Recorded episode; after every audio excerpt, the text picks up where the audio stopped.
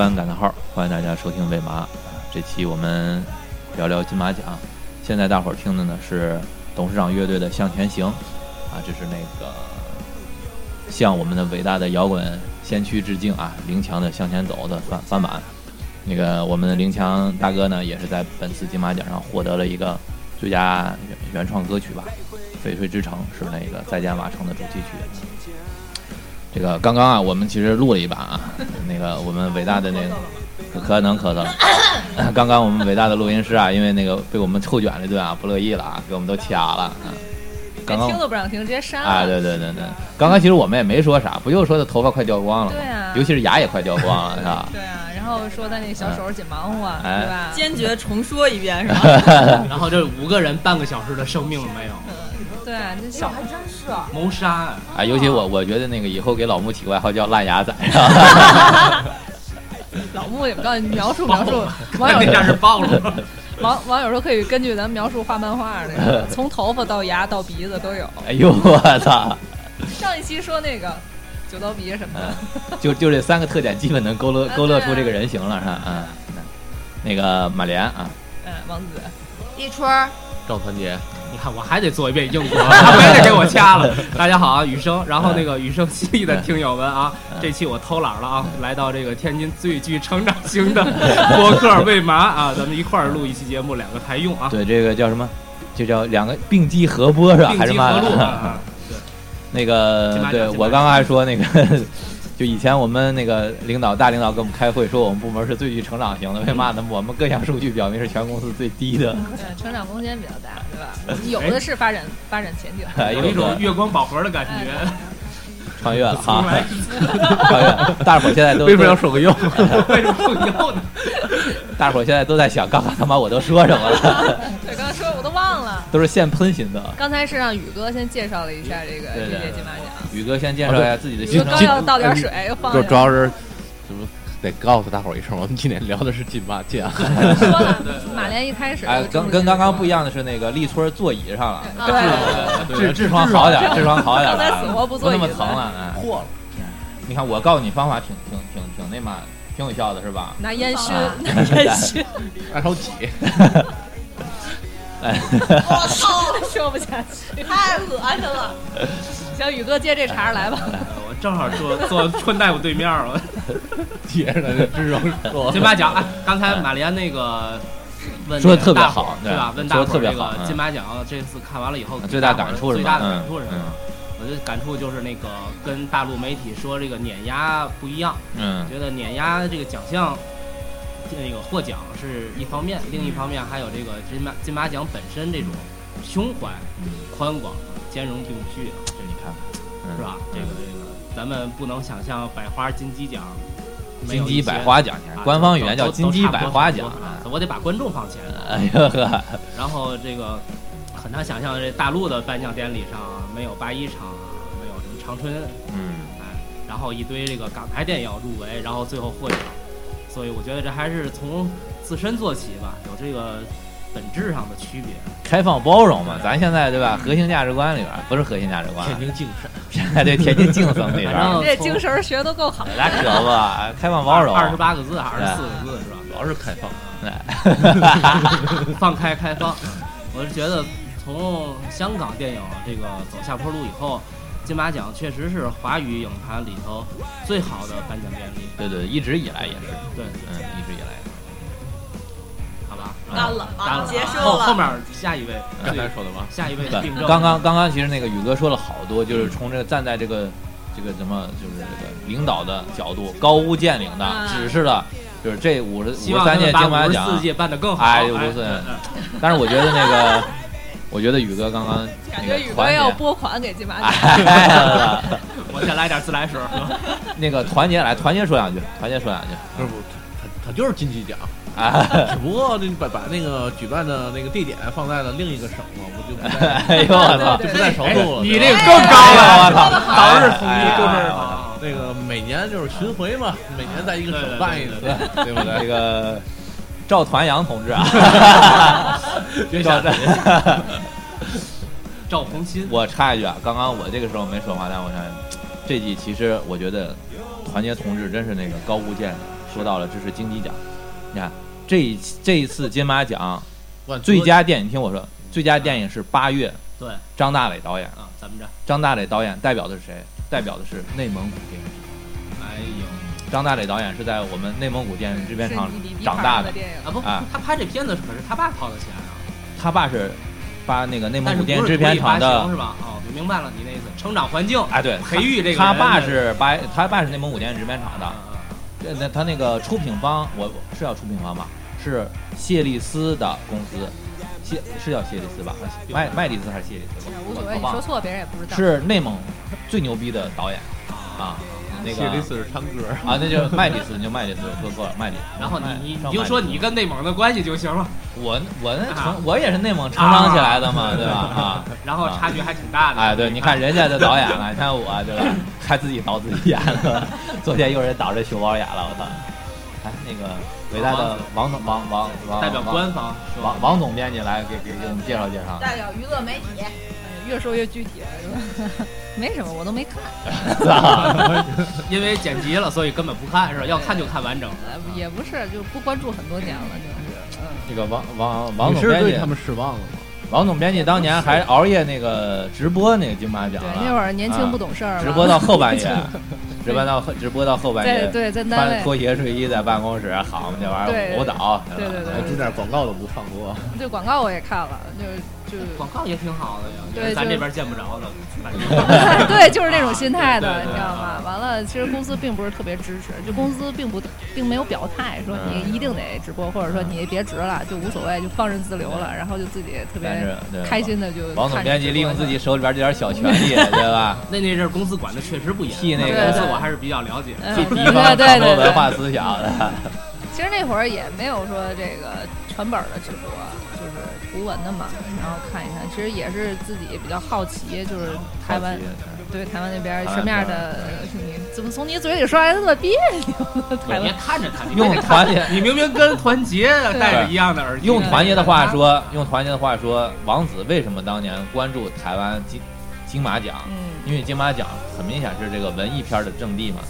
什么是文艺片儿，对吧一？一会儿咱留着后边说。哎一会儿对后边对，一会儿一会儿。对一会儿啊有一部电影会让你阐述文艺片。对对对。嗯，反正就是今年这个，别说今年了，之前得起码两三年我都没再看过。就是我觉得他没给我什么一个特别好的指导性，就是他的片儿看完获完奖了，我再去看，可能我并不是特别喜欢。就是你把它当一个目录索引是吧？下一个阶段要看什么电哎，影？所就对对对对指着这个颁奖典礼给，你其实所有的颁奖礼，什么奥斯卡乱七八糟的，对我来说都是这个意义。我不太关注谁像理应拿这个闭嘴吧，我奖，这干什么让我闭嘴？我你看我主要想我我我着急了，我想说你看文化呀，他妈确实是这个经济基础决定上层建筑，你知道吗？他妈上了吗？这个文化不就是上层建筑吗？对吧？你看现在港台两地社会比较对吧？那嘎比较混乱。你看我们这边形势一片大好，对吧？对我们就是集中精力发展嘛，集中精力办大事儿嘛，对吧？你看我们这个现在大陆啊，这个文艺片发展的，嚯，不错哈。这这这届好像重点就是那嘛那个关于女主。啊女主两两位女主的这个争议性比较大哈，你现在是要具体到奖项来说？啊对对对对那肯定，那就是女主的争议是最大，或者说这个这个呃热点是最热的。但是我觉得这个就体现了，你看刚刚我就说这个这个颁奖典礼好不好，重点是这个就是抽吧没关系，那个重点是评委会，这这届评委会我觉得相当牛逼，许鞍华导演的头儿，对吧？我也觉得没什么问题，最后这些奖挺好。完了还有那个我们的陈建斌导演，啊完了还有香港的这个文化评论人马家辉，还有那个李心洁啊，还有一个是香港的编剧，还有一个是得过金马最佳纪录片的这么一个导演吧，这个阵容很强大，对吧？这个指导性意见很强，我觉得就是为什么我刚才说这个评委会很关键的，人家也是给你留个气口。如果真他妈的选一个那个那个其他的文艺片的女主女女主演的话，比如说《再见瓦城》的女主角，我觉得现在这就是这个金马奖在这个媒体上这个这个繁荣程度，对吧？这个热销程度就就差了，对吧？就得给你留点争议点嘛，对吧？你才让你们去讨论，你哎，才会对对对对，提到我，嗯嗯？嗯嗯。但是我觉得金马奖那天咱那个西村也不是说了嘛，就是矬子里面拔将军嘛。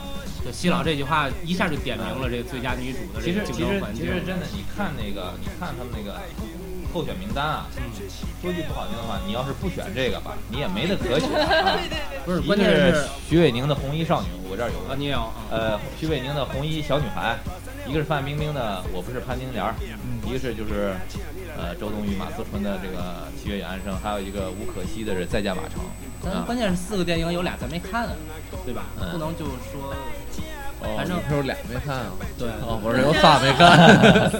呃 都没看。这个关键是什么呢？我是觉得刚才就着你说这奖项的事儿，我觉得许鞍华这届评的奖，我觉得特别有他个人的特色啊就是那种呃温和，但是又让你觉得有嚼头，有这个可说的这个点，特别符合对对对许鞍华个人的特色。对，嗯，对，你包括这个获奖的这个张大磊的《八月》是吧？最佳剧情，这应该是最重的一个奖了啊。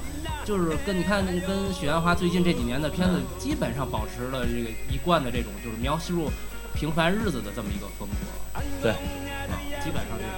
王子这个这两天有机会去北京的话，可以看看这个八月正在这个点映这两天。哦，正在点映了是吧？对，呃，昨天有一场反响还挺好的，嗯然后我也是看到别人的那个评论啊，嗯不是那个特别温，就是一点儿那个波澜都没有的那种，就是有一点儿让你还能想想那个时候的日子，有嗯，有点儿这个感觉，确实符合许鞍华个人个人的特色是吧？对对完了，那个我觉得最佳女主出来像的王子反应比较激烈，就是因为那什么，王子反应比较激烈，就，是不是他自己得奖，哎，对对，一个是不是他自己得奖，二是我觉得得奖了，这这我觉得就是对于这两个女主演得了最佳，她为什么喷的这么严重啊？为什么呢？也是对于自己的过往的一种这个 否定啊。刚才没让你提这段，这段还得再拿出来再提一提，是吧？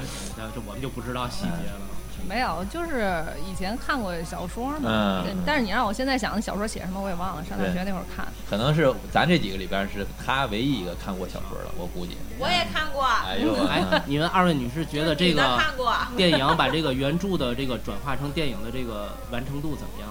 我是觉得这个安妮这个东西写出来，它第几个挺矫情的。庆山，庆山啊，人家都不叫安妮，自己安妮了啊对。不起啊，不关注很多年了。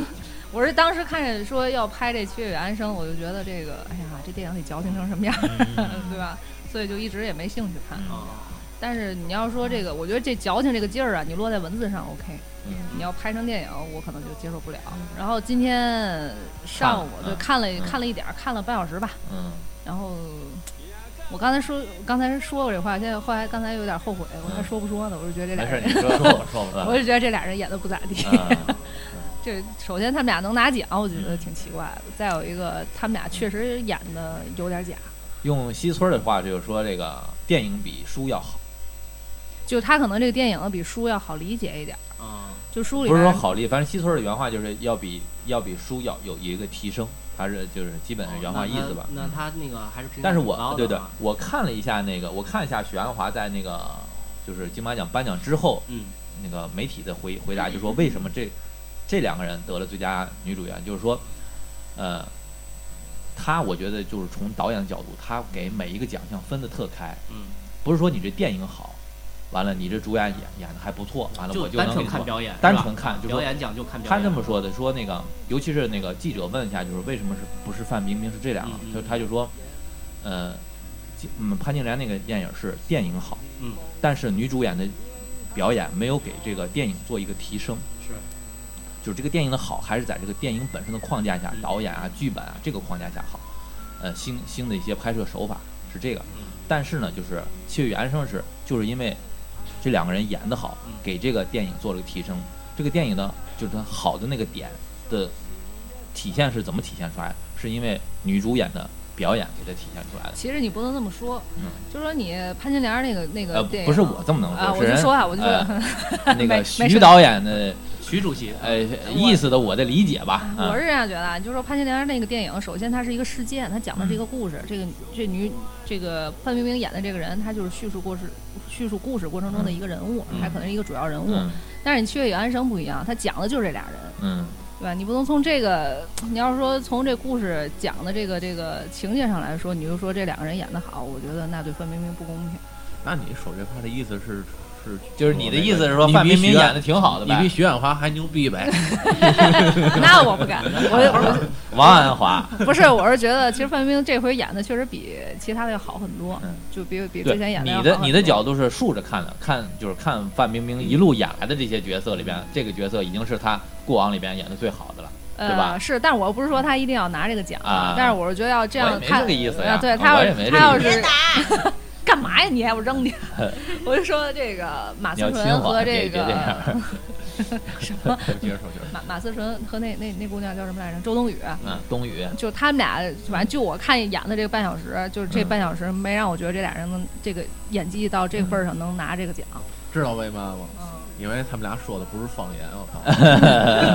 他们俩只要是说方言，就比这真真实多了。觉得，哎呦，他们俩演的真好。也不是，反正我就觉得这个从这个眼神儿里头，再到这说话这台词里头，就嗯没有什么真情的流露的感觉。但是我觉得，你看，从许许许导演那个那个评判标准来说，你看其他这几个片子啊，《再见瓦城》的女主角是那个吴可希，嗯，但是《再见瓦城》这个片子其实主要说的是男主角，不是女女主角，不是个主要的这个这个任任务，它的故事铺陈啊，这个理想表达呀，不是由女主角来实现的，是由男主角来实现的。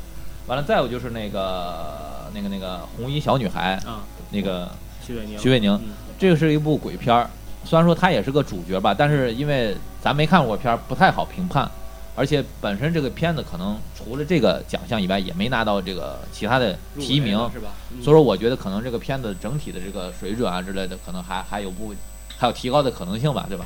再有就是这个刚刚说的这个范冰冰，就是我刚刚表达的意思，人家是就是她的这个表演还是在这个电影的框架下，嗯，她对于电影的提升没有做这个这个有有有很大的提升作用。对。最后就就剩下这个了，所以说它可能是一个排除法，你排来排去，可能就剩下这个。其实我觉得刚才王子说的那个，他都自己已经解释开了，嗯就是什么呢？就是我不是潘金莲，一会儿咱们聊到最佳导演的时候再、嗯再说这电影啊。嗯就是范冰冰是一个视角，就是说这事儿嘛，就刚才自己也说了，所以就决定了她不是这个故事，就是她不是以表表演为为哎对对对对它主要是为了说这个事儿表演去，就可能剧本和这个电影已经把他的表演框住了。对对，咱们现在就说这个最佳女主角这个表演奖啊，嗯你很难想象，就是如果说我要是想让我这个女主角女一号这个角色去竞争这个奖的话，你至少要在整个的电影剧情里你要突出她的表演。对但是，你咱们现在回想一下，范冰冰这个这个呃李雪莲这个角色在电影里，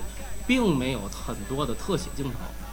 你去竞争最佳女主角这个奖，你连女呃女一号的特写镜头都这么吝啬的给，嗯。那就说明你的主要的重心是在讲这个事儿，你是要表达导演你要讲的一个道理。哎对，但是这是一个竞争奖，就是七月与安生，刚才你也说了，就是要说他们这两个人，嗯。所以西村那句话就特别有道理，那就是本身入围的这几个电影里面嗯。就已经很明显的倾向于某某一对个对对对对，而且我觉我觉得这样这个扣子不是很紧，其实这个我不是潘金莲啊，如果给那八个男男男演员 合起来报一个最佳男主角的，我觉得他妈背不住那八个演员，那就不是双最黄蛋儿的最佳男配啊角，这八个人一块儿上啊，对对对对对对，那个就跟呃邓超那年那个三个影帝，那嗯，叫什么来着？那最后那烈日灼心烈日是吧？烈日灼心那也够瞎的，其实。哎呀，不不不，跑题了马白接着下一下一个话题。下一个话题就是嘛来着？我看看啊，其实我觉得这拍电影有时候就是他讲的就是编剧和导演为为重心。你像潘金莲儿这就是，对，就刘震云跟那个冯小刚嘛，不就是就其实就是讲他们俩想说个什么事儿，所有的这演员什么之类的，全都是听他们的这个安排，听他们的指挥，就在这框架下的就是。作者电影式的对对对你要是说这个这《七月与安生》呢，其实就是给这两个演员发挥很多，因为它毕竟是个小说，就给大伙儿的这个这个想象空间很大。哎，那个刚刚刚刚团结说了个，我觉得特别有意思，我想问问，就团结就说这个就是方言的问题，就是方言对于文艺片的这个这个作用啊。就反正我觉得，得好像那个团结他妈特别腻味，就是出来什么河南方言啊，山我其实我山西方言啊，不是腻味，主要是我听不懂，听不懂我就得看字幕。一看字幕呢，我就不能观察这个演员的演技啊、嗯镜头的运用啊。哎哎呦这么多太了专业了。自带光环了，影响我。如果说我不是潘金平莲啊，平时看小片的时候也不是，也别看字幕啊你。那没字幕，那个不需要字幕。哎，如果说就是说这个文艺片是用这个天津方言或者是河北方言拍出来的话，你会觉得你你的接受程度会高吗？就呃，我可能能接受了，可是外地的朋友可能听不懂天津话的，可能不是天津话就拍不了文艺片儿，天津话拍不了只能拍喜剧片儿。这这这我知道，我就说嘛，我就说，如果换换成一个你熟悉的方言的话，你可能这个概念就没有了吧？啊，对对对，主要是能能理解他你。就是贾樟柯拍一山西片儿，他怎么都是文艺的，你是这意思吗？对对对，但是你要让贾樟柯拍一天津话的《海河儿女》，那可能就不是文艺片那儿。就是还是喜剧片儿。对对对，明白你就是有时候他通过方言，他可能表现那个台词啊什么的，你不理解当不了解当地的文化，你可能不知道他这他为嘛要要这么说。但是你看，要是台湾拍个闽南语的片儿，就很容易就成了一个文艺片儿了，啊，对吧？就是人家评委会都都听得懂吧？而且 七月安生这个，你们都说它不是文艺片儿吗？有两点，第一，他没没说那个方言；第二，就是在那个马思纯和他那个的结婚洞房的时候，没给床戏，哎，那个床戏太少了，所以他不是那个是剪了的，那个是大陆公映版剪掉我的。我也觉得是。嗯，确实剪了。但是这这咱咱说一又说回来不是，文艺片儿对对对，这个嗯，就是那不都说嘛，好电影是靠剪出来的，对吧？你看人家那个王家卫，对吧？就就是靠一把剪刀。老穆现在每回看一次调音台，我心脏都动一下。完，哎，哎说说完老穆到哪儿了没音儿了，哎呃，怨我了啊！老穆把不是老穆把咱所有声音都给掐了。掐了关键就是这个这个这个团结刚才说的这个呃方言的事儿，我觉得就是要不你就请当地的，就是本来是哪儿的人就来演，你别再学。对。你像他们说范冰冰她嗯。找着录音啊学，然后前两天那个刘烨他们演的那个《追凶者也》嗯。也是在学另外一个就是西南边陲的方言，就是特别扰乱你的观看感受思绪，你就老老往外跳，你知道吧？你要不你就专门找一个那边的人去演，你像那个毕赣他拍的，嗯。演的贵州的事儿就用贵州的人演，嗯。这特别融洽，所以就团结说的有道理，内行。嗯对，哎团结团结大内行，团结这个就说明了为什么我喜欢看贾樟柯的电影，对吧为？什么喜欢看日本？没有语 啊，对对对对就得对对，让日本同志来啊，演。对对对对对日本。片没有语言障碍，哎，那个再再说说那谁啊，那个范伟，嗯，我估计那片儿你们都没看过，你看了。我也没看过，我也没。就我正要说这个，嗯就是这回就刚才王子说的那个，把金马奖或者任何一个奖项当成嗯下一个阶段的观影索引。嗯那这回金马奖就特别的，怎么说呢？就具备这个功能。哎，对我这一堆片儿里，我就想看范伟。所有重要的入围的嗯影片里，都是明年要在大陆，嗯就是你现在没看过的，你也别找，网上肯定没有种子，嗯因为它的龙标，呃，就基本上拿到了，可以可以给了，但是必须是开春以后才能供应嗯所有的这些，不论是八月呀，还是这个不成问题的问题呀，还是台湾的那几个片儿，都要过年开春以后才会上映。反正那个范伟这次拿着最佳男主角，我特别激动。我觉得这个一个伟大的演员终于他妈获得了这个关啊这个一个我也是这种感觉，肯定我觉得啊那个这个男主角比那个黄渤那个含金量要高。高得多，我觉得。而且我觉得怎么说呢，嗯黄渤是在底层打拼很多年，嗯然后作品一下爆了。嗯，范伟是作品一向表现的特别好，嗯只是这次获奖了才被人那个看到。呃我是从他零零三年还是零五年，嗯呃，看车人的七月，耳朵大有福，然后求你表扬我，我一部没落，全都嗯看了。看了是吧？每一部他表演的绝对是个牛逼演员，都是那种就是有细微差别的，不是那个就是一镜就是一个样子演到底的那种。而且你你说的这几个片子啊，就是有一个共同的特点，就是嗯这个片子就是靠着范伟这一个人出来的。没错，他就是一个人撑下来的电影。当然，他不是那种就嗯独角戏啊，嗯也有群戏，对但是他是绝对的主角，然后绝对的有表演很。他这个他这个获奖的时候，他那个电影的导演和编剧不都说，他不是这个片子还获得了那个最佳改编剧本嘛？他的导演还说了，说这部电影就是靠着范伟出来的，要不然大伙儿不会关注。那个这部片子现在大伙儿是真的看不了，但是我我推荐一下，大伙儿一定要去。我我以前不是啊我以前也说过，我说在节目里面也说过，大伙儿一定要去看范伟的《耳朵大有福》这部电影是张猛的导演，完了那个范伟的男主嘛。嗯这部片子其实也是长春电影制片厂的背后嘛，因为张猛也是长春电影片出来的人，他父亲就是长春电影制片厂的，他也是在那个二代啊，哎也又是个二代，嗯也是在那个环境中长大的嘛。嗯，这个片子我觉得太牛逼了，真的，大伙儿真的一定要去看。我记得当时我在节目里面介绍这个片子讲了什么，介绍完之后，所有人都看着我说，通过你这介绍，你妈对这这个片子已经一点兴趣都没有了。就是这片子怎么说呢？就是范伟主演的这几个片子，无论是名字还是他本人带给你的感觉，还是他的表演的痕迹，就让你感觉好像啊，好像貌似是冯巩每年拍的那种小人物的片子，嗯但其实冯巩拍的那些小人物片子嗯就是小人物。嗯，范伟拍的所有的这些小人物，都是告诉你整个生活的一个生命的对对道理对对对对这是他们本质上的区别。对所以我也特别大家推荐去我觉得你刚刚说那话特别对，就是冯巩拍的是小人物，对但是呢，他只是流于表，或者是用小人物体现一个小人物就是人，对对。但是范伟演的是生活中的小人物，他讲的是人生的这种对道理对对对对这是这么说可能有点虚啊，但是就只能这么说了，嗯也没有别的合适的词儿。嗯，评价好高啊！真的，对对，真的真的真的，我觉得是范伟的表演。连王志文都特别佩服嗯。他就是他亲口在不同的场合都说过范伟的表演。范伟啊他妈也就是长得不咋地。范伟如果长得就是那把那个就是那个那个叫叫嘛来着？那个那个现在就是我们内地特别特别想的那个男李易峰啊哎，不不是，我说的是另外的一个，就类似像什么姜文啊，或者那个哦那个咱天津出来那个特别会演的那个大哥，长得挺帅那个老大哥，中年老大哥叫嘛来着？我操啊陈！道明，哎，陈道明，如果 不是我是猜闷儿了，我在这如果道明多帅呀！不对，我就说特特中年大哥就行了，就别老大哥了。如果范伟长上那把脸儿，他可能现在要红的的红的红的红的更红，但是可能他有就那把脸儿，就不一定能演了。就没有他了，人家就直接找陈道明了，就不找他了。他演不了小人物了，就对他演不了小人物，但是我觉得就是他是肯定是演不了小人物，但是我觉得他会比现在要红的红的我红。明白你的对他的啊推崇之心，但是我觉得这怎么说呢，也是人的命。就是他那几部嗯电影啊，就是让人一看那海报就觉得没什么可看的。不是马爸爸是觉得这个范伟坎儿在哪儿呢？坎儿在颜值上了。对对，要不然更牛逼，知道吧？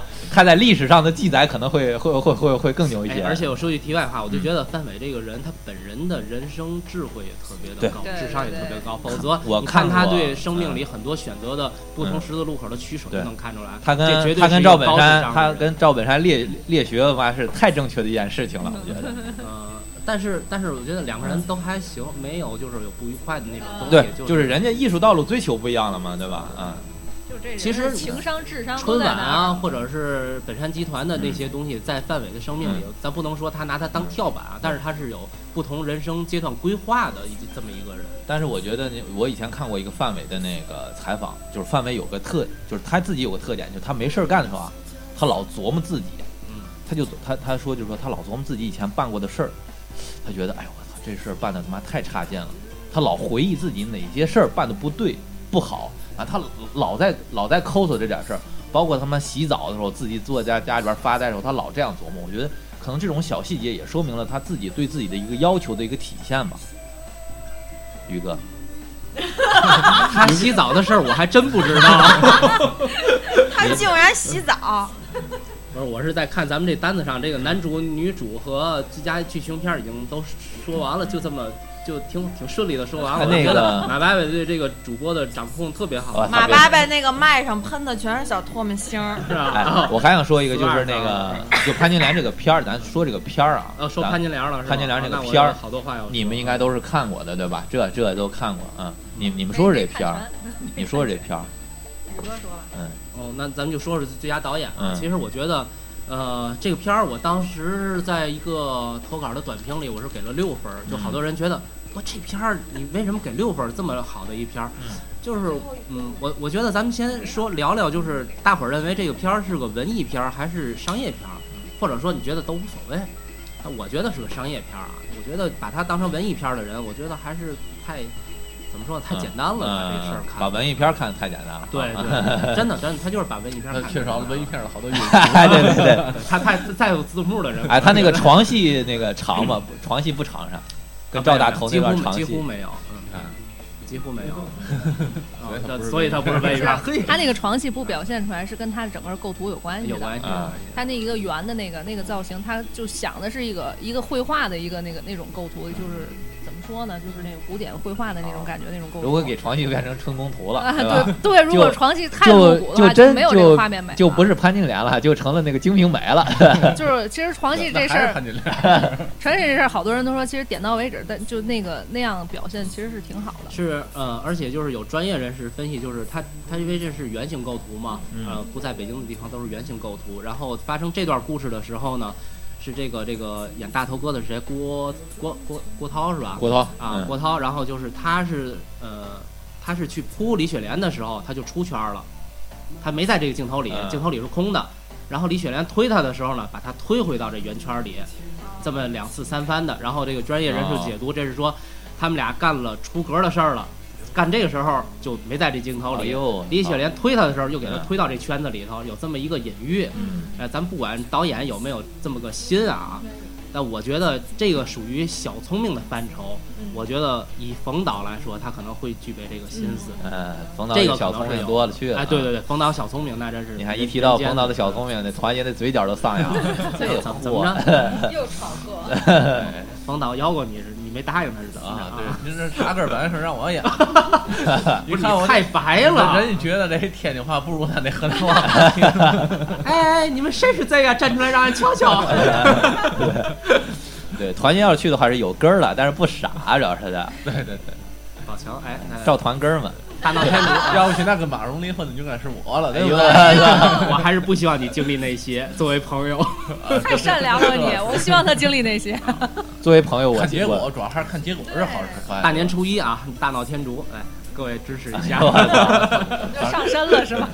支持这片儿我是我看了一下那个网上网上说，我没看过这片儿啊，我看了一下这个网上说的，完了之后自己就找些素材看了看。嗯嗯，这个书我不知道你们都看过没看过，我我看过这书啊，并没有。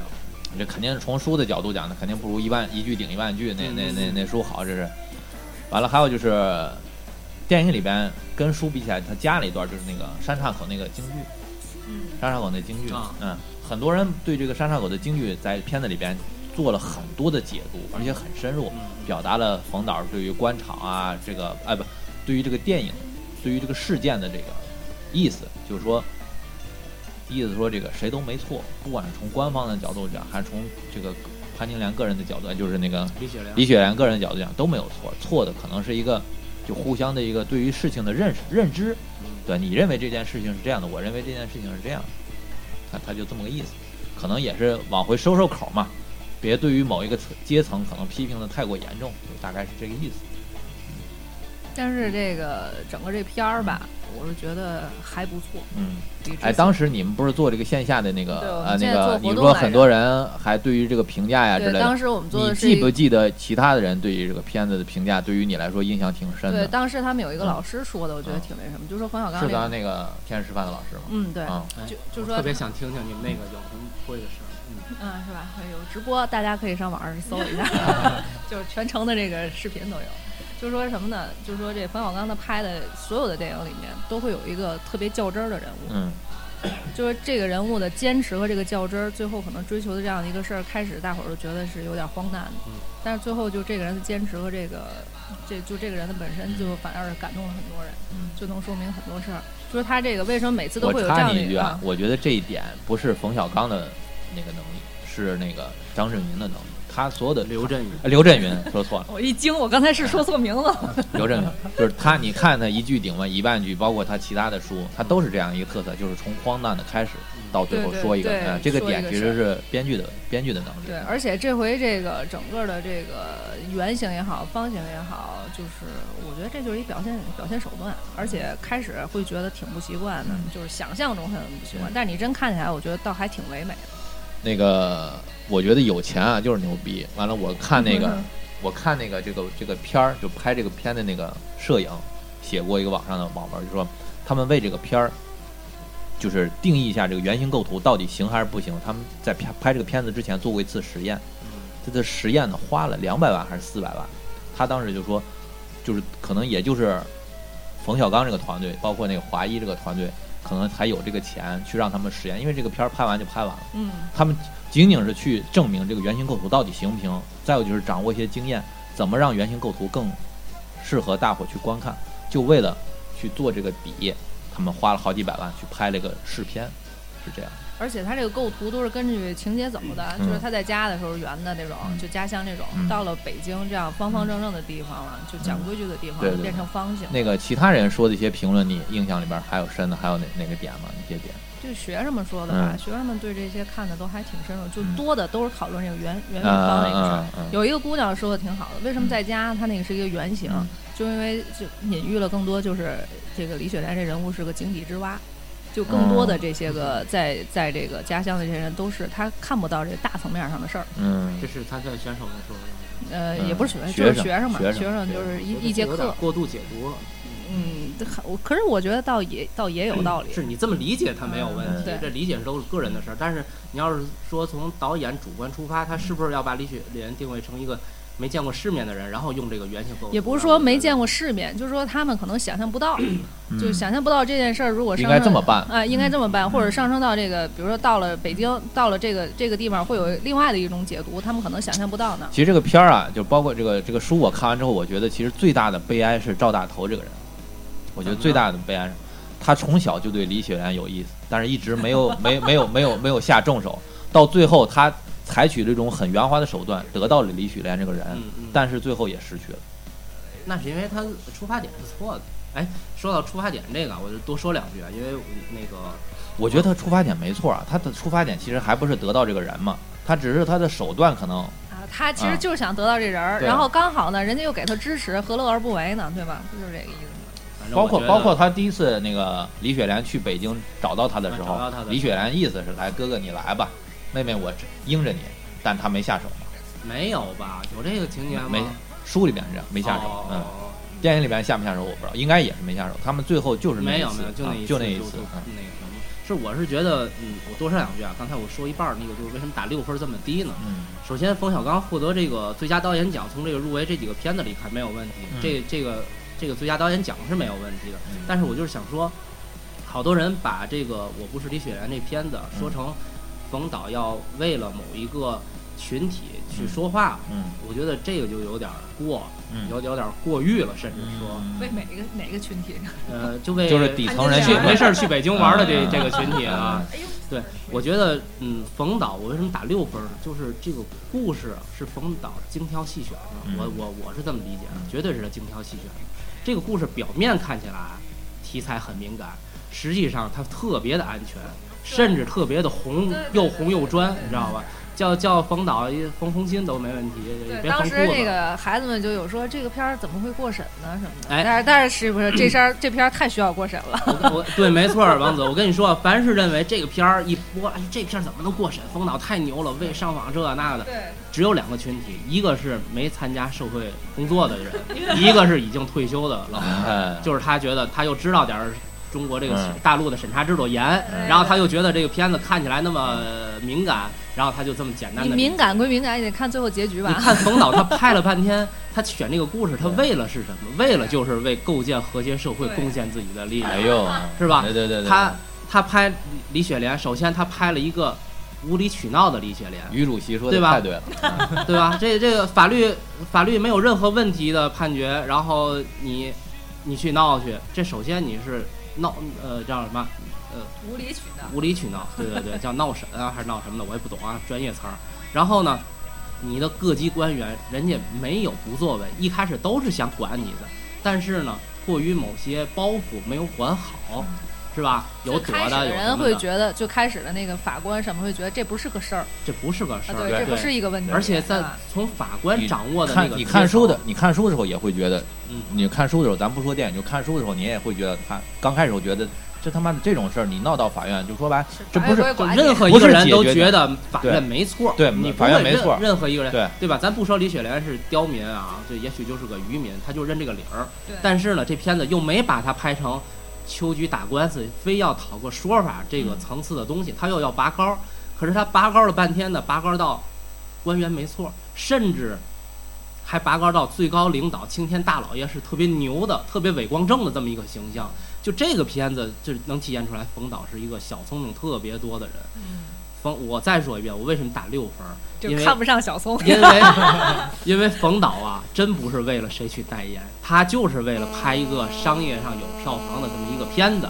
大家千万别误会。对对对，对，你说我腹黑也好，嗯还是说怎么着也好，嗯，就是这样的。行，行如果你把王子都气走了哎，，把王子气走。你看啊，我不是潘金莲，那是是谁呢？就是李雪莲。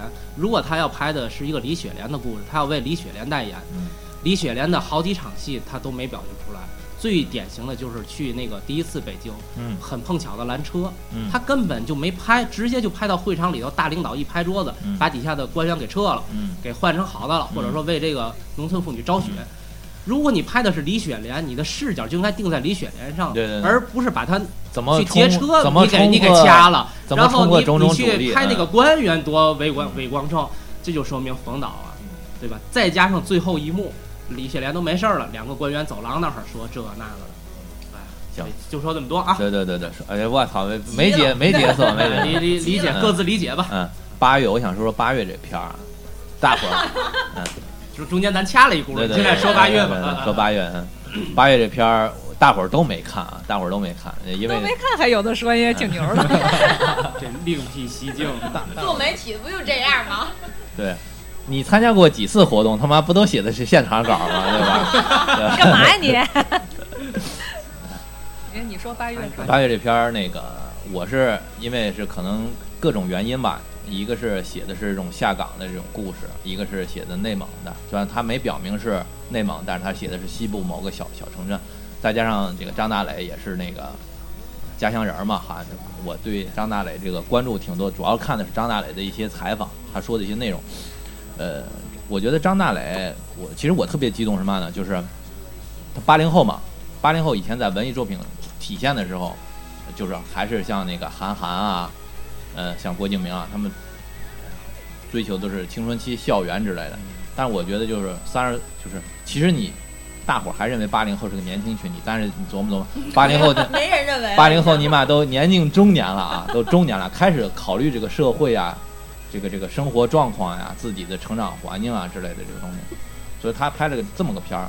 其实这个片儿，呃，也能找到一些一些以前的一些电影的原型，比如像《一一》啊，包括那个呃马来西亚以前有个电影，我我忘了名字叫什么，但是这个导演也在那个金马得得过奖，就从一个小孩的视角看看了整个马来西亚的整个这个社会的这个变化，人的心态的变化之类的。我觉得可能八月他也是从这么一个一个角度来拍的，但虽然说他这个角度不是很新，而且以前有很大的电影来做给他作为支撑，包括一些像那个那个西亚的一些片子呀，包括那个哎不是西亚的，哎就西亚的，还有一些欧洲的片子，他都是这样，就像那个那个那个叫什么电电影什么来着？什么什么那片儿叫什么来？就是看那个很很伟大那个电影叫电影。什么？好就那个，就那也是一个很很很牛逼的导演，想讲他讲他小时候在那个小岛上看电影，后来长大了出来的那个天堂电影院，天堂电影院，对对对对对，天堂电影院。马爷今儿没带脑子看，看不不是吧？我我记名字一一向是这样的，包括刚刚把郑云大哥的名字都说错了啊。他他的角度其实不是很新，但是我觉得就是反映了就是八零后这个这个人群已经变成了一个很疲态的人群了，他开始考虑的是什么社会呀、啊，自己生活的环境啊这样，其实八零后这个群体特别适合拍文艺片儿，挺苦的是吧？就是也不是，就是这个群体，就是他首先受众就嗯观众八零后的话，就哎，已经对对对，已经已经到了看文艺片儿这，个而且阶段了。八零后这些群体的故事适合拍成文艺片你现在拿零零后拍的成文艺片儿吗？可是，可是我觉得你们太乐观了。你看前两年引起来的那股青春潮，每个导演都拍青春故事，嗯，哪个拍的不都对褶子了？但是几乎我没有好。对要跟他们比，嗯七月与安生》就应该是最佳剧情片儿了。啊，那主要是小说写的好。哎，你说我这不知道该说啥了。说那个，你前两八月哎，八月八月，你你你你对这片儿是哦不，我对了解资讯之类的有我有哪些？了解资讯，就是他讲了一个暑期嗯特别平淡的一个、嗯一段生活，嗯所以我觉得可以看这片儿，嗯应该还是不错的。而且我我其实是想提醒你，你咱们这次您召集的这次会议，嗯主要要说的不是那个一二代的事儿吗？啊啊，对吧？可以从张磊这张大磊这儿入手，入手聊聊一啊啊二一二代这事儿啊。那八月我们说不下去了，是因为八月得开春以后再能看。冬天不好聊夏天的事儿。主要是咱都没看过这片儿啊，可能我这个个人表述都都是那嘛，拘记在自己的内心当中啊。所以小心脏都快蹦出来了。你对内蒙情节 太深了太太深了对太深了你老想说，但是前提是咱得先看啊。还有个片儿，其实呃，你刚刚说到假期了，那个啊台湾不是有个东东的假期吗？是叫东东的假期吧？不是，不是以前就是台湾新浪潮的时候有，我记得叫东东的假期。没看过。呃，是念念真，我记得是念真弄的。所以呢，嗯、我忘下个话题。我我为什么要叫念真呢？是因为我忘了他姓什么了。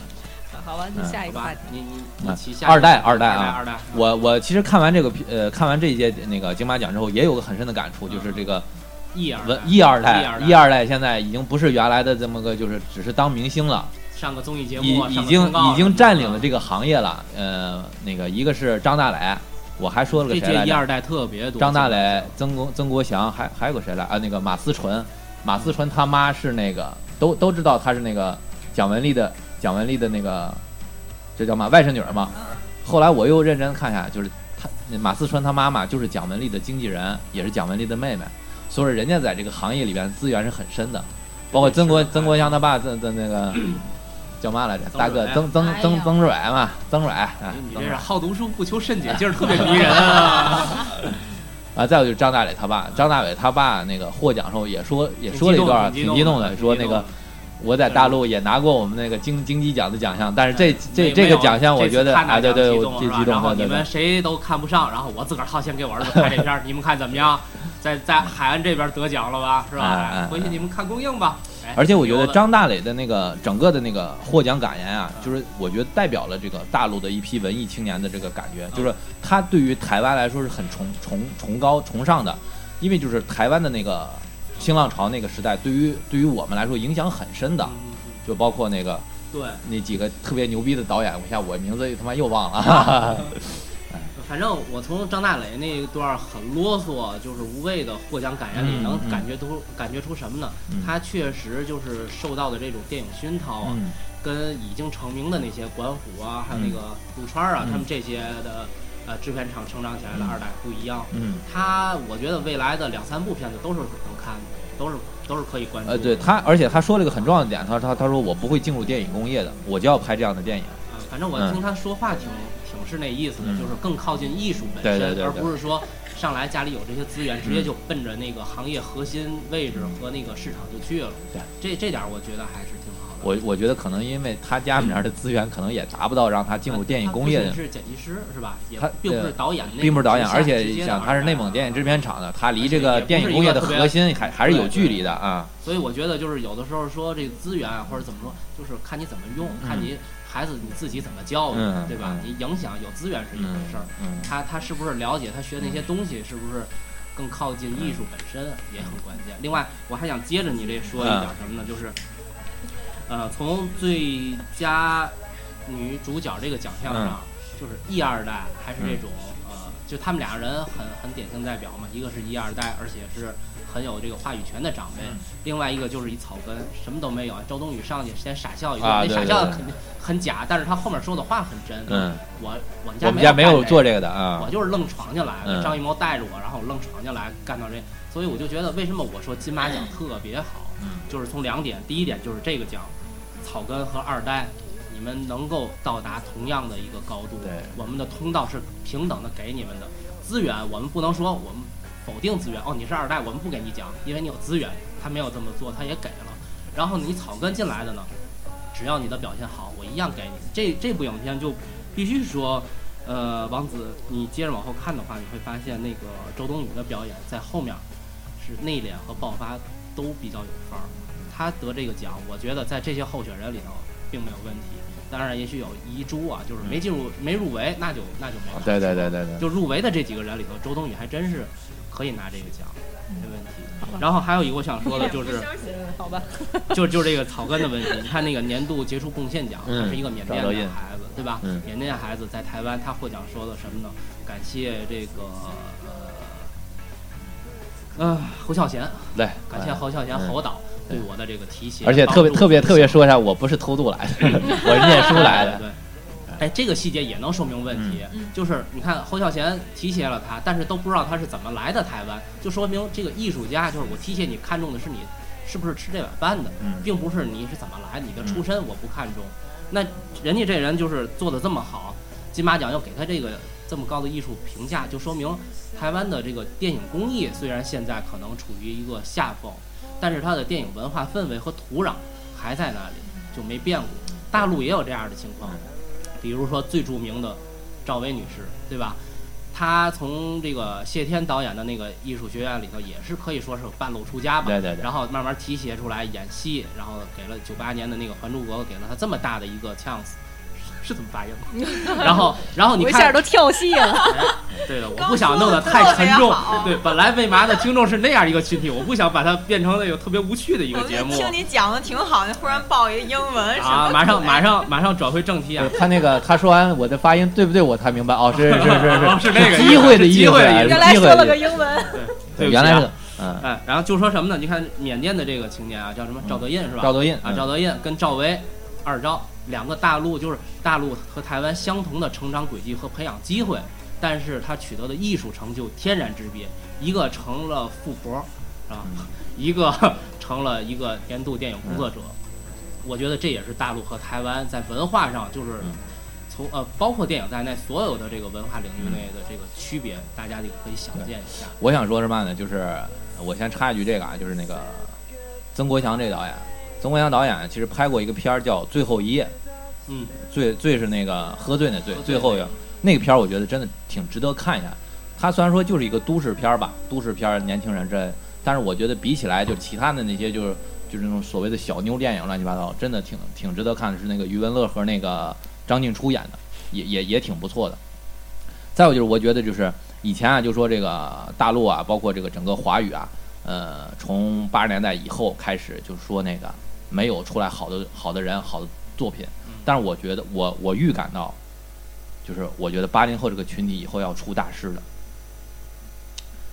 出大师。啊！我出大事以为要出大事儿了。我也琢磨嘛大事儿。我觉得出大师为什么？第一就是他们的成长环境，八十年代是一个文艺特别那个蓬勃向上的这个年代，就是他们在很小的时候，就是打打基础的时候，他们是接触过好东西的。其二，八零后是个挺穷的一代，九零后他妈的想想对对对，穷才能出来好的东西，就是因为他受受尽了折磨和苦难。穷。才会去想东西。对嗯。这再有个电影就是，哎，再有个因因素是，八零后是一个动荡的这个动荡的人群，他从这个地域到另外一个地域去成长啊，到另外一个地域去生活，他这个这个文化包容性是很强的。你像张大磊，你像赵德胤，赵德胤是从缅甸到了那个台湾，，嗯。张大磊是从内蒙去的俄罗斯，嗯他应该我记应该是在俄罗斯那边去上学，在那边待了七八年的时间，又回来。他拍《八月》这个电影的时候，就是他从俄罗斯回来之后没事儿干，在家里边躺着，那小破院儿一待，躺着，觉得哎，我应该拍一部这样的电影。就是他，我觉得就是在元素的积累上，这个人群是有有有积累的，嗯嗯而且从张大磊的身上能看出来，他的片儿是他爸掏的钱，嗯很多人是家里边掏不起这个钱的。对，那他可能拍不了电影，他可以采取别的文，就是艺术艺艺术手段，这个这个这个这个没有问题嘛？你可以写书，其他的都不说了。但是我觉得就是我刚刚说的，就是这几些因素积聚起来，包括就是说这个文艺在九十年代到零零年到一零年是很空的这个这这个阶段，它需要这样的东西来来来来蓬发出来嗯。再加上我觉得这帮老人如果真的能起到很大的作用的话，就像许鞍华呀，像赵德胤的那个那那那侯孝贤导演之类的包括我觉得像那个，嗯，像那个王王王王王王家卫他们，嗯就是香港那个中国新那个刘刘德华他们也不是做做那个新导演的啊扶持计划。对对对我觉得就是他们能在这个资源和财力上给予支持的话，这部这波人的精力，我觉得绝对能出好的作品。对，主要还是自己经历尤其尤其是到这帮人已经憋了他妈的二三十年了，三十岁过去之后，进入四十岁这个年龄段，我觉得他们的这个人生积累绝对到了一定很很高的程度。你看那个前两天跟那个东的导演，嗯那个哎，对不起，他名字我实在啊是想不起来了，就在嘴边儿。嗯就是跟他聊了一次天儿，嗯他就是之前有很多的广告和呃商业片儿找嗯他，但是他就不拍。他说我就像守着我的处女身子一样，嗯我要把我的第一部长片嗯拍我自己的这个剧本儿。嗯然后他就跟那个那个呃八十多岁那老老爷子拍那个东，嗯拍了一个黑白默片儿嘛。嗯，所以就是东北那大对，大所以就是说，这人的牛逼精力是方面儿，一方面就是你的那个精力是不是给你足够的支撑，让你嗯守住自己的这个嗯艺术追求，这个也很重要。对当然，像刘德华、曾志伟他们对下一代的扶持也很重要。对而且我觉得八零后可能啊，如果有有一个群体，他如果能认定就是我这辈就是就是没钱了，嗯我不要钱，嗯我就是为了拿出好东西。如果还能保持在这个信念上的话，我觉得肯定会出好东西的。像张大磊就就明确表示我不进入电影工业，也许他有，也许他可能到了再拍个三四篇三四个片儿之后，就像那个呃贾樟柯似的现在贾樟柯就憋憋着进这个电电影工业这个这圈子。我觉得还是别说的太绝对了，对吧？就是就是他进不进的，只要是好东西，对就咱们就支持。你说呃让子弹飞是是工业吗？太工业了，但是它就是好，当然得拍，有这么个本子，为什么不拍呢？拍完了还得看呢，对吧？啊，关键不说话了，插不上嘴。多长时间？五十五分钟，差不多。然后，要不咱再说说其他的小奖项？我觉得都没什么可说的，都许鞍华这回评的真是不错，嗯都是实至名归。音效是《长江图》，然后嗯剪辑是《树大招风》，对，是吧？改编剧本是老舍的那个，这没没没有没什么问题，我觉得都挺好的。这次评委，我觉得金马奖这届挺成功的，嗯，那个于主席给许鞍华导演也是下下了很大的一个小小红花，嗯一朵小红花拿着，肯定，对，哎，替西老师说一句，嗯，然后就是他注意那个点，我也注意了，就是每个奖项做的那个美术，美术的那个演你说的西老师西村儿吧？啊，西老师，我我以为你说的是那个那个西老师哪个西老？西昆老，嗨，就就就就就，那这回金马奖这动画做的也特别好，嗯整个颁奖典礼让你看着特别的舒服，而且每个奖项它都紧贴的那个奖项的主题去做的动画。对就每年金马奖也好，金曲奖也好，它一些细节做的是很好的。对这个视频啊，我觉得西村西村是个很敏锐的人，很敏锐，他他的的就是金马奖他妈太缺钱了，还行吧。然后就是好多女明星，除了舒淇以外，都能看出来上岁数 但舒淇是越来越越漂亮，就一一点那个痕迹都没有。你看那个呃桃子姐她们，就是当然她的那个风采还是嗯在那儿，是吧？主持的功力没有问题。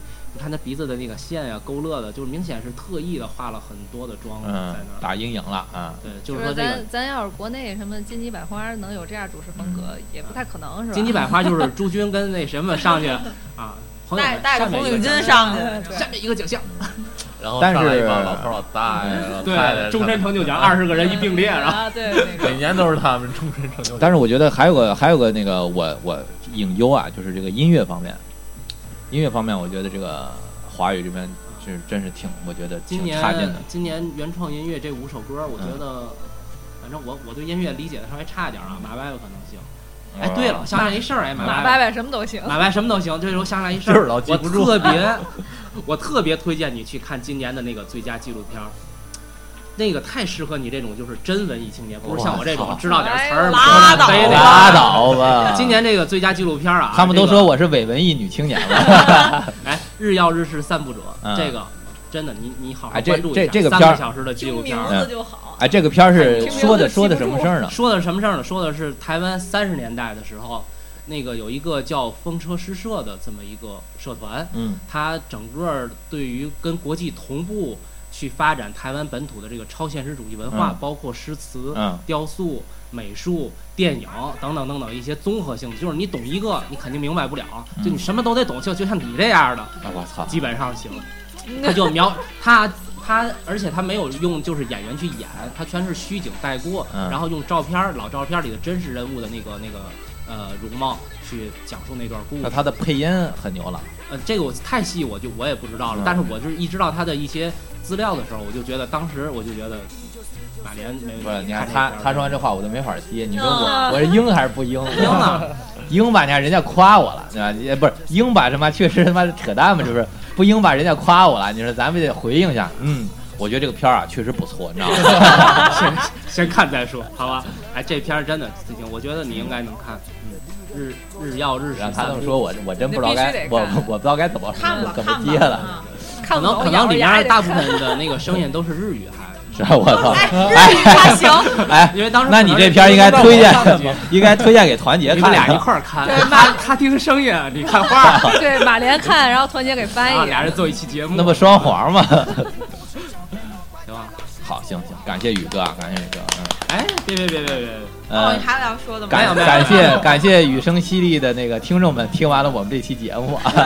太硬了。好，现在五十九分二十三秒再见，哎，我操，还没没没没没没看《再见瓦城》啊，但是我刚刚说了很多赵德胤，我觉得这片儿也应该看一看，应该嗯，应该看一看。咱这样吧，咱最后总结一下，嗯。总结一下，就咱就拿这个获奖名单，哪些个是你们重点推荐的，大家网友必须要看的这个电影？没什么必须要，没没需要。不是看不是，我觉得必须要看的是《七月与安生》，我觉得必须得看这片儿。嗯。我觉得必须要看的是范伟老师，这个是必须也要看，雷打不动，而且要花钱去看其。其他的我看还一大堆呢嘛。哎，咱推荐咱的，大家爱听不听呗，对吧？该推荐咱推荐咱的。不是你像我这种，嗯对吧？我什么也不懂的这些个，我就希望别人给我编辑啊推荐点儿。编辑最喜欢干推荐这事儿了啊。对，我就我就希望别人给我推荐哪个可看，哪个 当编辑哪个这手不可看。这红指甲吓死我了，一过来。哎，我刚刚我刚刚想说嘛呢？就之前啊，那个就光关光关注那个王子姐姐上半身了，哎，啊，领口比较大。今天呢，我扫了一眼那个王子姐姐的腿，我觉得真完美。这王子姐姐这从哎从这儿往下来都 特从别完美，脸以下都可以。都特别完美。你你说了半天王子姐姐推荐电影这事儿放对下呀 把名单给撂这儿了。我推荐我推荐就是大伙儿看看王子姐姐的身材，哎，我不是，咱咱能说点正经的吗？今儿哎这么正经的一话题，好不容易从头到尾都没跑正经的。就是王王子姐姐现在那个叫什么笑笑靥千面，还是多灿烂，你看笑的，哎呦多漂亮！现在讨厌。团结赶紧推荐片儿吧，一会儿听众都关了，还没到最后收为嘛账户的时候了。我说我主主要是为了最后腿那个为嘛那个微博。啊，大伙儿多在新浪上看那个魏麻和郑三杰的哎。我觉得现在就大伙儿呃，大伙儿现在用金马奖过后，我们强烈推荐看我们的微博啊，。我我觉得现在好像这个微博这个劲儿又回来点儿了啊你是说咱的吗？其实是你想看哪个哪个劲儿就回来。哎，对对对对对。啊！那所以就不推荐了是吧？树大招风树大招风吧，你树大看树大招风，树大招风，咱不过聊过一期吗？对吧？聊过嗯，就看看树大招风而且是现在看的少恶补一。下那个香港的劫匪的历史，哎对对，那那三个人嘛。这，个片子去年还真是，也就是这个是属于顶尖儿的水平的这个片子了。嗯，其实这几个获奖的我看过，就《溜动咖啡馆》太神奇了，我居然看过这个。董子健，董子健是个好演员，董子健将董子健不也是健二代又是一个一二代啊，不是二代吗董子健将来的发展绝对比其他人都牛，为什么呢？就是资源他的太强大了。他的一个是资源太强大，嗯。而且他的这个职业规划路线，你没发现跟嗯。那些人完全不完全不一样。样，嗯。他是先从文艺片入手，嗯拍小众片儿嗯，然后走一个草根路线。他是以强大的资源去走草根路线，这人很厉害。这背后他母亲大人是确实是我开始大真不知道他是一二代，溜动咖啡馆，他溜动咖啡馆得的是最佳最佳男配，呃，他母亲是一个非常有大智慧的人。叫嗯王王什么来着？我忘了。他他整个的对董子健的这个人生规划，但是我觉得董子健的这个演技什么的还是可以，可以可以，非常对可以的这小伙子本身也嗯但是我觉得王董董子健啊得等等等，为什么呢？就王董子健呀是个你干嘛娃娃脸，杀个王字？哦，董子健是个娃娃脸，娃娃脸不这个这个倒不一定，就是说什么呢？他他的我家庭我觉得很给他设定重要路线现我觉得在还在积累很重要阶段，我觉得很重要，因为就是演员的问题，演员啊嗯不是演员是演员，演员儿就是你看演你看他这个形象，你说说句不好听，你说同样是那个呃像再见吧不不能像就其他的文艺片吧，我觉得他就那个代入感，他还是一张很青春的脸，就演青春片嘛，他但是他的青春呢，他又没达到大帅哥那个角度，所以我觉得这个娃娃脸，我觉得对于演员来说挺吃亏的。那个大陆有个演员叫什么静来着，那个男的，不是那那男的两个字，演过那个《战争子午线》，就那啊不是咱那是那那不是那傅大龙了，就那个叫什么静了。后来他演了个杀手，才把他那个那个角度才才才才调整过来。再有就是毛孩儿，还有就包括傅大龙，毛孩儿你都能想起来，包括傅大龙。龙。也是有点少年成名以后没对再接着傅大龙他其实前期之后也是有点娃娃脸，后来其实你现在你去深挖傅大龙这个人，他掌握的那种中国的传统的东西特别深。对，。那是从呃几岁十几岁就跟张艺谋和陈道明在叶静对对对，叶静，啊。叶静就是有几个娃娃脸，他到了自己三十来岁的时候，他没没办法拍片了，因为他的脸还是个青春的脸。哎，像毛孩儿那种太，我就觉得太可怜了。其实现在他又岁数大了，完了还是娃娃脸，但就是那种说的这个小孩老脸还能。还能说那个谁小时候跟金明一块儿配戏的那个那个孩子，就是叶静，就是他，就叶静就是叶静啊，就我觉得就是董子健这个娃娃脸有有点亏，我真是行有对于人家他人家人。家亲妈牛，咱别替人家当担操心了，赶紧收尾吧。这就是怎么着？今今天还主要是推荐吗？今天今天主要是不想收尾是吧？该该我说话 了。好，呃，欢欢迎大家多关注魏妈的 励志，微还有微博、微信。对，告诉大家一个好消息啊，魏妈马上开春以后就要做成天津本土一个特别牛的一个账号，大家一定要多关注。这事儿我们咋不知道？现在趁着还没到一千个粉丝的时候，你快点关注。现在还没到五百，现在你们 现在你们是原始粉儿啊，现在原始各种福利马上就上。那个这回送电影票吗？下回吧。下回再送。哎呀，我觉得送吧，送吧，送吧，这都说了个这个主题比较适合。啊，呃，怎么送呢？怎么送？那个团结定了新王子送节一口就给。对啊，不，你是你是电子票还是实体票啊？呃实体票，实体票有有效期多长时间你看你随便啊？那那就这样吧。那怎么领呢？主要是怎么领的问题。对，实体票怎么领？找找老木领去。这个都小事儿，小事儿，快递都没没没跟魏妈来说不算回事儿，啊快点怎么怎么能中？你得把魏妈拖出来呀！谢想呢，现在就是正我现在愣实在实在这样在发这期等会儿等会儿节目的时候嗯，大伙儿就可以关注魏嗯。妈转发，对吧？转发。你可以评论一下我们这期说的内容里面哪些点，对吧？你可以说一下哎内容，证明你听了。能提供多少？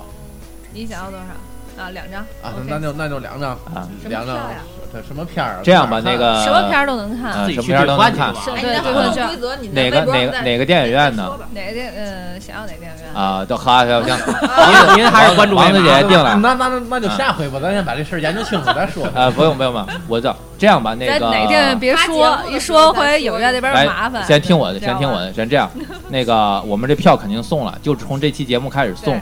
完了那个具体送票形式，咱去微博上看就完了。呃我说一下，干脆咱这样吧，那个咱快递到付吧，咱快递到付。干啥？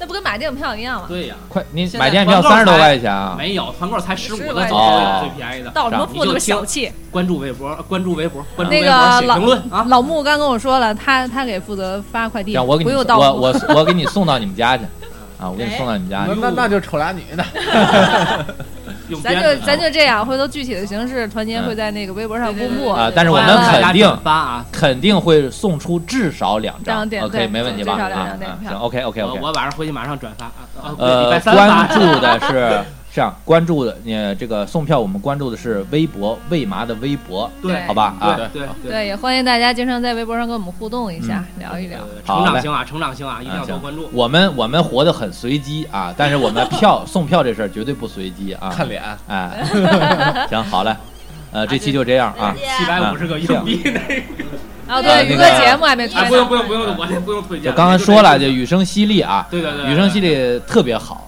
特特别好，好好在哪儿呢？就是就是你不听不知道。对对对对 对对吧？好，OK 呃，OK。最后啊，最后咱送首还是董事长乐队的歌董事长乐队的歌。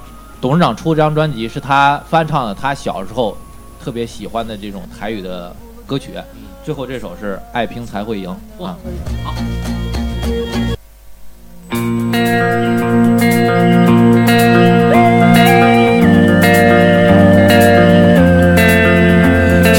一时失志免怨叹，一时路边免胆寒。若当失去希望，每日醉茫茫，无魂有地，亲像稻草人。人生可比是海上的波浪，有时起，有时落。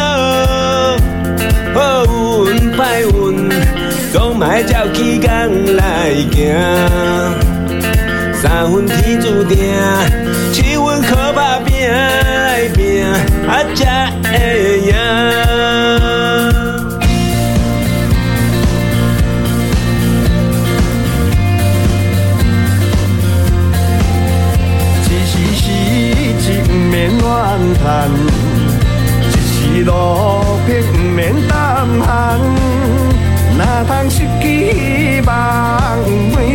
茫茫，无魂有体，亲像稻草人。人生可比是海上的